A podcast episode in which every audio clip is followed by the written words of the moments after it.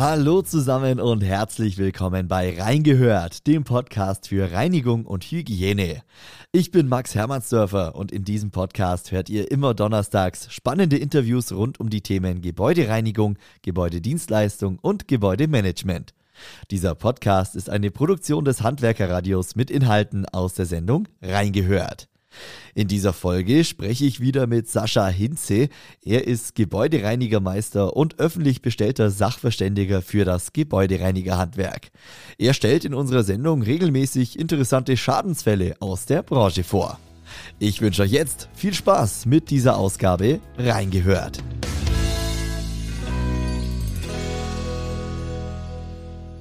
Hallo Sascha. Hallo Max, schön, dass ich wieder bei dir sein darf.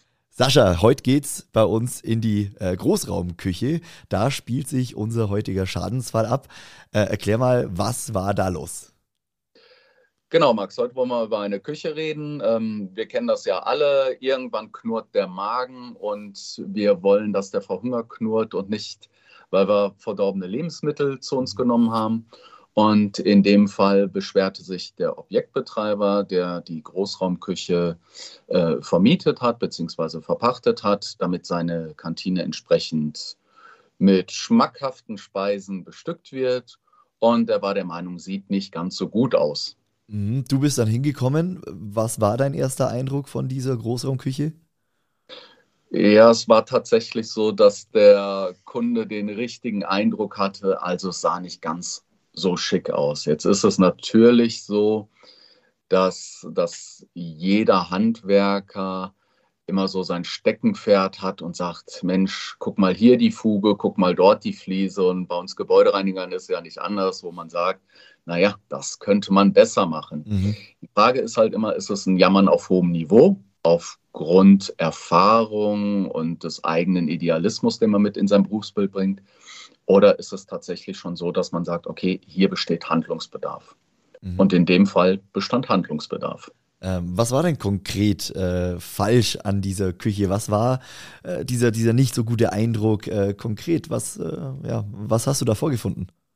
Also die, die ersten Punkte, die halt auffielen, waren, dass wir klassische Verschmutzungen auf Fliesen hatten im Fugenbereich und auch die Edelstahloberflächen deutlich Wischspuren aufwiesen, wobei noch nicht ganz klar war, was, was war das jetzt für eine Wischspur. Also es kann ja ein Reinigungsmittelrückstand sein, mhm. den darfst du nicht haben im Küchenbereich. Da sagen alle Hersteller, dass die Produktreste anschließend mit Wasser in Trinkwasserqualität zu entfernen sind, dass einfach überhaupt keine Wechselwirkungen stattfinden können. Ähm, das, das war noch nicht so ganz klar. Die Produkte, die dort in der Küche verwendet worden sind, also ist dann immer der visuelle Eindruck auch. Also finde ich optisch schon Auffälligkeiten. Ja, die habe ich gefunden bis zur tropfenden Dunstabzugshaube nach der Nutzung. Mhm. Ähm, dann schaut man sich natürlich Equipment und ähm, Reinigungschemie an. Namhafter Hersteller, tolle Produkte äh, wo eigentlich klar war, also daran liegt es nicht. Mhm. Und ähm, es war dann zu prüfen, ist das, was ich subjektiv visuell empfinde, auch tatsächlich auch nachzuweisen. Denn wenn es dann zu einem Streit kommt, in, egal in welcher Form, in, in dem Fall ganz mit Sicherheit auch der Pachtvertrag für den Kantinenbetreiber, da muss es natürlich objektiv belegt werden. Ja. Wie bist du dann vorgegangen? Wie hast du versucht, deine visuellen Eindrücke zu untermauern? Was hast du gemacht?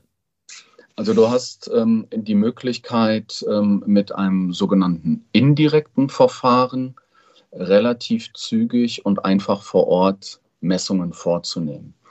Und ähm, wenn du dir so eine Küche vorstellst und sagst, Mensch, da sind Speisen und Lebensmittel drauf zubereitet worden, da haben wir ein schönes Hilfsmittel an die Hand bekommen.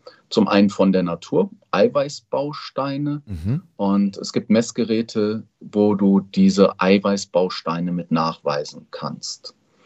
Und zwar ist im Eiweiß immer ATP enthalten, Adenosintriphosphat, also ein Trägerstoff in den Zellen. Und findest du in fast allen Organismen unterschiedlich stark. Das heißt, in, in den Lebensmitteln, wo du natürlich äh, grundsätzlich aufgrund der Gegebenheiten wenig Eiweiß hast, hast du wenig ATP mhm, ja. und kannst halt auch wenig nachweisen. Ein Salatblatt beispielsweise wäre so eine Geschichte. Mhm. Man nimmt ähm, ein Wattestäbchen beziehungsweise sind fest fixierte Teststäbchen, die ich dann über die Oberfläche streiche, um diese Eiweißbausteine aufzunehmen. Und durch die Zugabe eines Enzyms, das ist schon in diesem Teststäbchen nachher enthalten, und zwar ist es die Luciferase, kommt es zu einer Reaktion. Und diese Reaktion kann ich mit einem Gerät messen.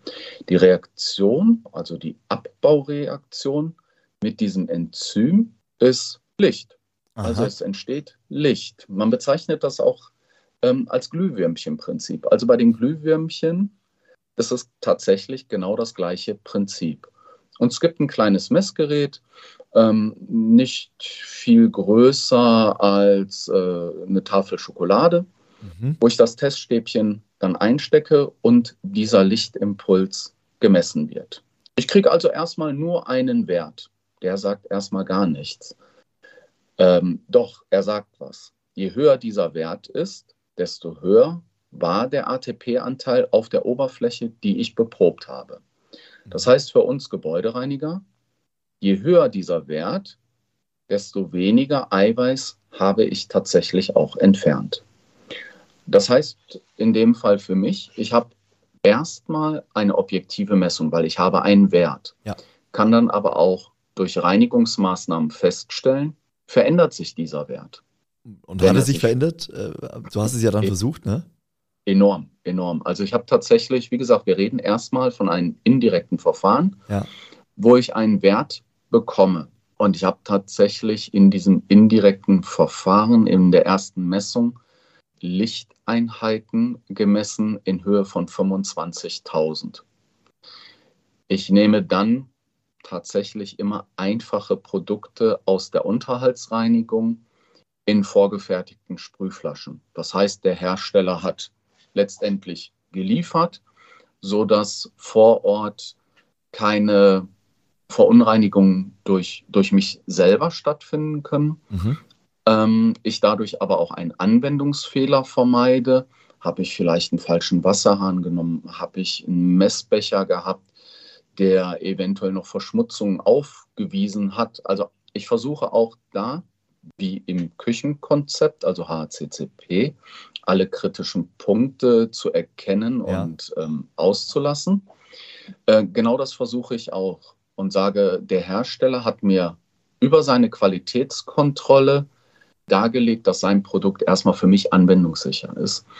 Und bin entsprechend vorgegangen, habe ein sauberes Mikrofasertuch genommen, habe die Oberfläche nachgereinigt und im Anschluss wieder beprobt auch hier wieder, ich habe gesagt, im Küchenbereich Reinigungsmittelrückstände sind entsprechend wieder aufzunehmen, mhm. klar zu spülen. Habe das gemacht und der Wert veränderte sich exorbitant. Also von ursprünglich knapp 25.000 Lichteinheiten waren wir dann nur noch bei 200 Lichteinheiten. Puh, das ist natürlich schon ein, ein ordentlicher Sprung. Das heißt, da wurde einfach da wurde nicht richtig gereinigt, wurde das falsche Reinigungsmittel verwendet oder wo lag dann letztendlich der Fehler?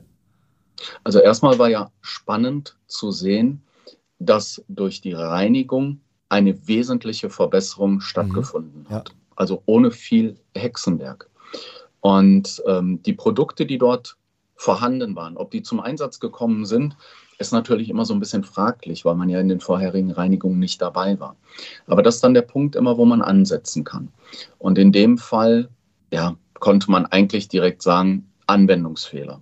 Die Produkte top.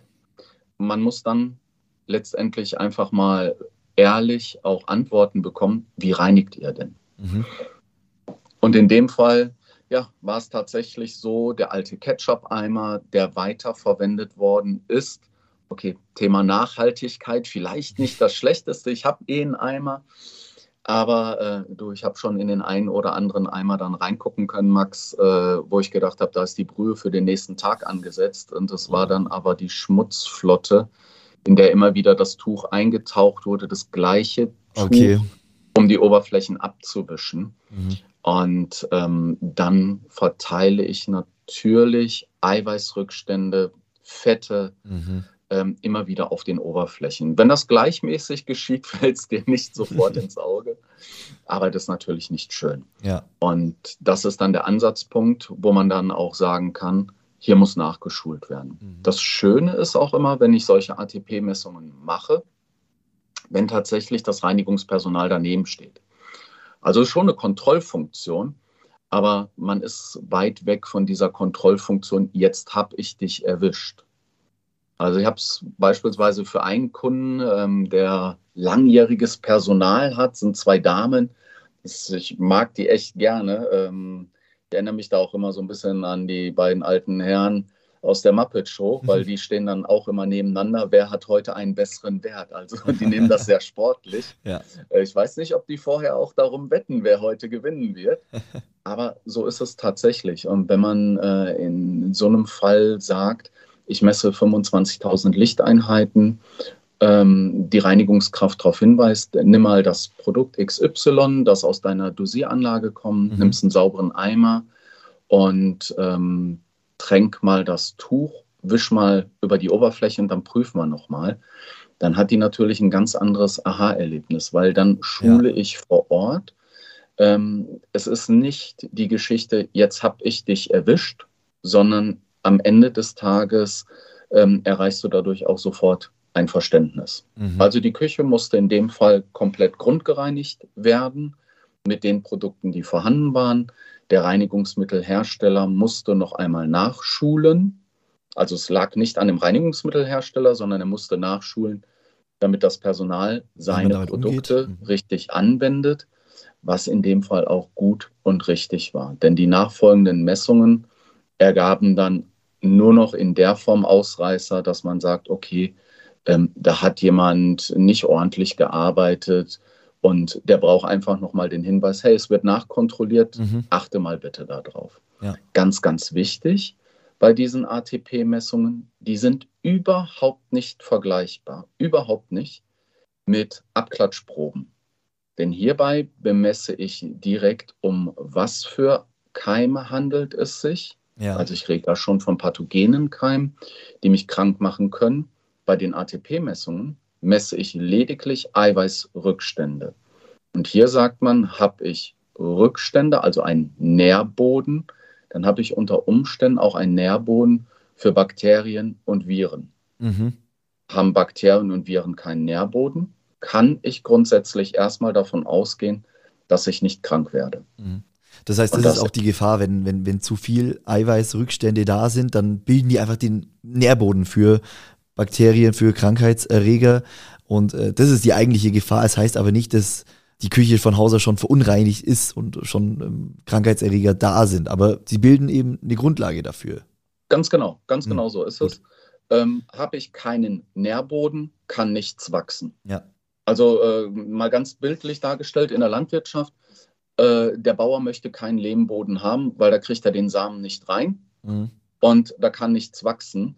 Wenn er eine lockere Bodengare hat, dann freut er sich, weil sein Saatgut schön keimen kann. Ja. Und ähnlich ist es dann tatsächlich auch.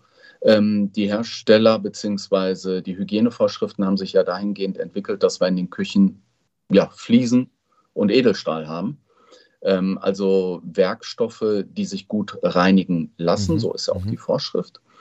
Und ähm, da kann eigentlich sich nichts bilden, wenn ich entsprechend ein vernünftiges Reinigungskonzept habe. Aber dieses Reinigungskonzept muss überwacht und überprüft werden. Du bist gern auf dem aktuellen Stand, hast aber wenig Zeit? Wir halten dich auf dem Laufenden, was für das Handwerk diese Woche wichtig war. Der DHZ Wochenrückblick zu hören auf dhz.net und überall, wo es Podcasts gibt. Dann äh, sind wir eigentlich schon bei den Tipps zum Ende. Äh, wir haben, du hast ganz am Anfang gesagt, jeder möchte ein Essen, äh, von dem man satt wird und äh, von dem einem nicht schlecht wird, von dem man nicht krank wird. Ja, wie gewährleiste ich denn als Gebäudereiniger, als Dienstleister, dass die Küche sauber bleibt? Was sind die wichtigsten Tipps, die es da zu beachten gibt? Ich glaube, die wichtigsten Tipps sind hierbei, Max, dass ich regelmäßig schule. Und ich sagte gerade, das Reinigungskonzept muss überwacht werden. Mhm. Ähm, dieses Überwachen hat ja immer so ein bisschen negativen Aspekt, das meine ich damit gar nicht. Aber tatsächlich mal schauen, ob das Reinigungskonzept, was erarbeitet worden ist, äh, von wem auch immer, die meisten sind schon gut. Jeder hat da immer so äh, sein kleines Steckenpferd, wo man sagt, das könnte ich noch ändern. Aber die meisten Reinigungskonzepte sind schon richtig gut. Aber es muss halt überprüft werden. Halten sich die Mitarbeiter daran oder machen die Mitarbeiter so, wie wir das schon immer gemacht haben. Äh, kommen entsprechend die richtigen Produkte in der richtigen Reihenfolge auch zum Einsatz. Ja. Und das muss einfach mal überprüft werden, dass derjenige, der nachher in der Verantwortung steht, auch mal hinterm Personal steht, um zu gucken, welche Produkte kommen wie zum Einsatz und welches Reinigungsequipment kommt zum Einsatz. Mhm. Habe ich genug Tücher? Habe ich vielleicht einen Spund? Äh, funktioniert mein Abwurfsystem mit der Wiederaufbereitung. Also das sind so, so kleine Checklisten, die man dann als roten Faden für sich, für sein Unternehmen, für sein Reinigungsteam und für das Objekt erarbeiten sollte, ja. um das dann regelmäßig auch zu überprüfen. Sascha, dann danke ich dir ganz recht herzlich für diesen äh, Schadensfall schön, dass es dann im Endeffekt äh, gelöst werden konnte und dass der Dienstleister dann jetzt weiß, wie man diese äh, Oberflächen richtig reinigt, was da alles zu tun ist. Danke für deine Tipps und wir hören uns dann beim nächsten Mal wieder. Danke dir. Sehr gerne, Max. Mach's gut. Schönen Tag noch. Danke, ciao. Tschüss.